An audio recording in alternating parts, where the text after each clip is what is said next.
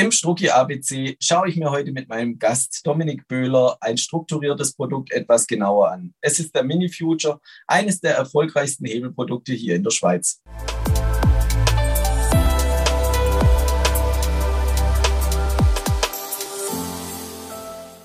Herzlich willkommen, liebe Zuschauer, zu einem neuen Experteninterview hier bei BX Börsen TV. Zu Gast habe ich heute den Dominik Böhler von der Societe Generale. Grüß dich, Dominik. Hallo, David. Ja, unsere treuen Zuschauer kennen dich bereits. Du bist unser Experte, wenn es um Zertifikate geht und insbesondere auch um Hebelprodukte. Und das beliebteste Hebelprodukte der Schweiz wollen wir heute etwas näher anschauen. Das ist der Mini Future. Was hat es mit dem Mini Future genau auf sich, Dominik? Ja, es gibt, es gibt äh, einige Gründe, warum das äh, Mini Future so beliebt ist in der Schweiz. Aus meiner Sicht ist der Hauptgrund, weil es eine ganz einfache, transparente Alternative ist zu einer Direktanlage in einem entsprechenden Basiswert. Nehmen wir eine Aktie jetzt äh, als Beispiel. Wenn die Aktie um einen Franken steigt, wird der Wert des Mini-Futures auch um einen Franken steigen. Wenn der Wert des, der Aktie um einen Franken sinkt, wird der Mini-Future auch einen Franken an Wert verlieren. Nur der Unterschied, der Hauptunterschied ist, bei einer Aktienanlage muss man den kompletten Betrag der Aktie kaufen. Bei einem Mini-Future zahlt man nur einen Bruchteil davon. Man hat die 1 zu 1 Wertentwicklung des Basiswertes, aber hat nur einen Bruchteil davon bezahlt. Daher entsteht dann halt auch der Hebeleffekt. Es, ist, es sind Hebelprodukte für Anleger und Anlegerinnen, die bereit sind, ein bisschen ein höheres Risiko zu führen, aber damit bringt man auch ein bisschen mehr Pep in, äh, in die entsprechende Position.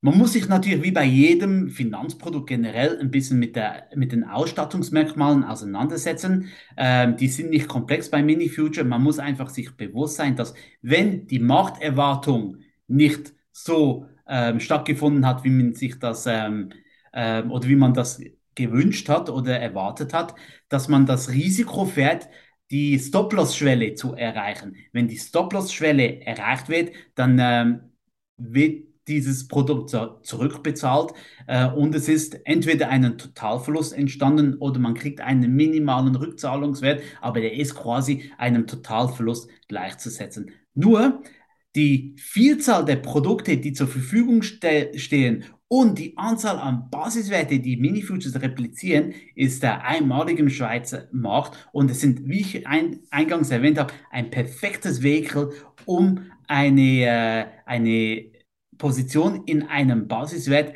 leicht gehebelt, mittelstark gehebelt oder sogar sehr stark gehebelt zu, äh, zu replizieren.